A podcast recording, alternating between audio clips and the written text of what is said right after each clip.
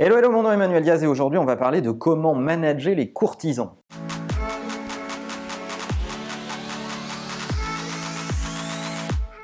C'est un sujet qui revient souvent lorsqu'on parle de management euh, les jeunes managers disent ah oui dès que j'ai été nommé il y a eu dans mes équipes euh, d'ailleurs il n'y a pas tellement de distinction d'âge entre les équipes juniors ou les équipes seniors mais j'ai eu plein de gens qui ont tout de suite voulu bien se faire voir euh, et qui passent en mode un peu courtisan pour pas dire autre chose. Et donc, comment on gère ces gens-là? Alors, il faut comprendre que dans la majorité des cas, c'est pas tellement pour bien se faire voir que ces gens vont adopter cette attitude, mais c'est plutôt pour essayer de diminuer la zone de risque. Souvent, c'est des gens qui sont stressés, qui connaissent pas encore vos réactions face à certains sujets et qui vont vouloir amoindrir le risque dans leur euh, façon de travailler et d'interagir avec vous. Le seul problème que pose ce type de relation, c'est que ça peut avoir des risques et euh, des risques des deux côtés, du côté du manager et du côté des équipes. Le premier risque, c'est que ça peut énerver les managers, parce qu'au bout d'un moment, c'est un peu agaçant d'avoir des gens qui essayent sans arrêt d'obtenir des bons points. Bon, on est tous adultes, on travaille tous dans des boîtes euh,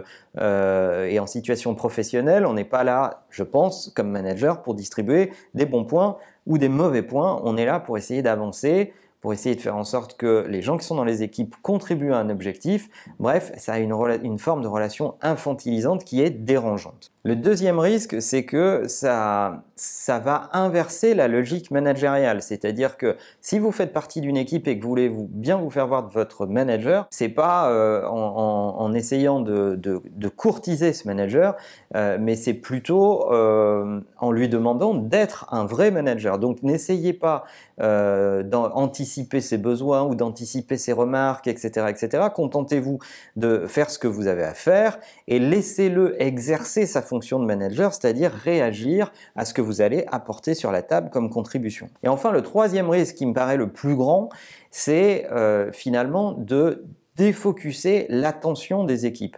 Si l'attention des équipes est portée vers le manager et pas vers leur mission, eh bien, il y a un problème parce que pendant ce temps, qui s'occupe de ce qu'ils ont à faire?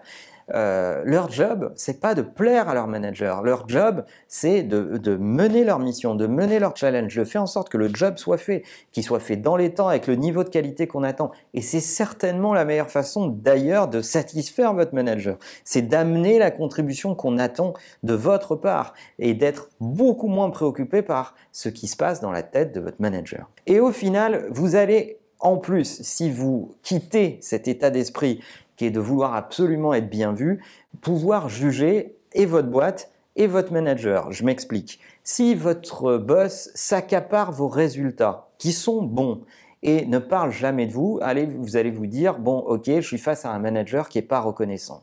Ça, c'est la première chose. Et si votre boss n'est pas sensible au fait que vous êtes focus sur votre mission, focus sur la partie qui vous incombe, euh, qui est ce qu'il attend de vous et euh, qu'il vous reproche de ne pas vous préoccuper d'autres choses dont certaines sont dans sa responsabilité à lui, eh bien vous avez deux symptômes très forts pour vous dire qu'il faut certainement changer de boîte. Donc ça ne sert à rien qu'on soit du côté manager ou du côté collaborateur d'essayer d'être dans une relation euh, de courtisan.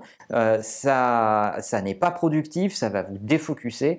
Donc évitez tout ça. Si vous êtes manager, dites clairement ce que vous attendez de vos équipes et montrez-leur qu'il n'y a pas de zone de risque à avoir et que euh, vous allez pratiquer telle ou telle méthode dans la relation avec eux. Ça va les rassurer et ça va leur permettre de se concentrer sur leur mission. Et si vous êtes côté collaborateur, concentrez-vous sur ce que vous avez à faire, jaugez la relation que vous avez avec votre boîte et avec votre manager euh, et, ce jugement que vous allez pouvoir apporter va vous permettre d'avoir un avis sur la maturité de l'entreprise et la maturité euh, du manager qui vous gère. Donc au final, vous allez gagner du temps. Voilà, ces conseils sont tout simples, mais je suis sûr qu'ils peuvent être utiles dans ce cas de figure et on sait qu'il se présente assez souvent dans notre vie professionnelle. N'oubliez pas que l'ensemble de nos contenus sont disponibles également en podcast sur à peu près toutes les plateformes et que la meilleure façon de marcher, c'est de vous abonner. À bientôt.